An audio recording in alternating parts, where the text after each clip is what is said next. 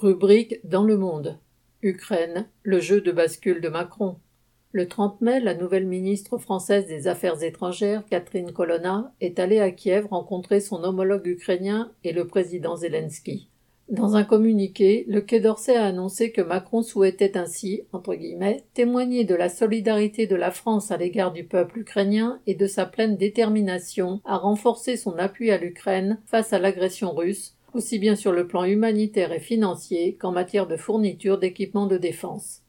Depuis l'intervention militaire russe en Ukraine, l'Américain Biden, le Britannique Johnson et d'autres dirigeants occidentaux ont déjà fait un ou plusieurs voyages à Kiev pour y proclamer leur soutien au gouvernement ukrainien.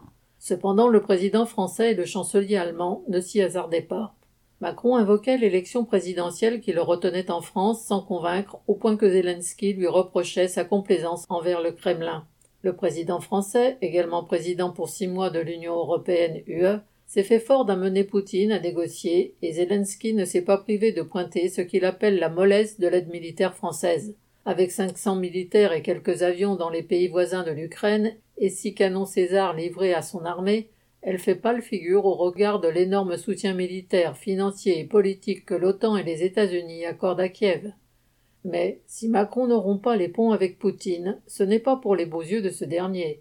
Il agit en défenseur des intérêts de la bourgeoisie française qu'il représente au sommet de l'État et dont les intérêts énergétiques, industriels, bancaires et commerciaux sont plus importants en Russie qu'en Ukraine. En même temps, la bourgeoisie française ne peut être indifférente à ce qui sortira d'un éventuel règlement du conflit russo-ukrainien. Macron doit donc, depuis le début de cette guerre, éviter de se trouver écarté des tractations diplomatiques entre les deux camps. Après le tournant pro-atlantique des dirigeants ukrainiens en 2014, qui avait entraîné en retour la sécession armée du Donbass, la France et l'Allemagne avaient patronné les accords de Minsk entre les partis belligérants. Paris et Berlin avaient alors créé avec Kiev et Moscou un cadre diplomatique dit entre guillemets format Normandie, censé apaiser la situation dans le Donbass sans que cela ait eu de résultat. Macron n'a pas pour autant renoncé à chercher une solution qui place l'impérialisme français en bonne position pour profiter des suites de cette guerre. Pourtant la concurrence est rude, vu la place prépondérante que Londres et surtout Washington ont déjà prise auprès de l'Ukraine et de plusieurs États de l'Union européenne.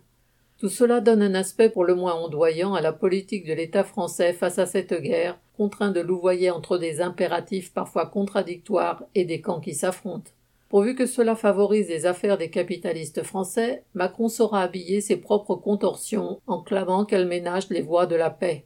Le langage hypocrite de la diplomatie sert précisément à cela. Et qui sait, Macron espère peut-être aussi que, d'avoir envoyé sa ministre auprès de Zelensky à la veille des législatives, vaudra à ses candidats la faveur d'électeurs émus par le sort des populations ukrainiennes, sinon par les sirènes de l'OTAN. Pierre Lafitte.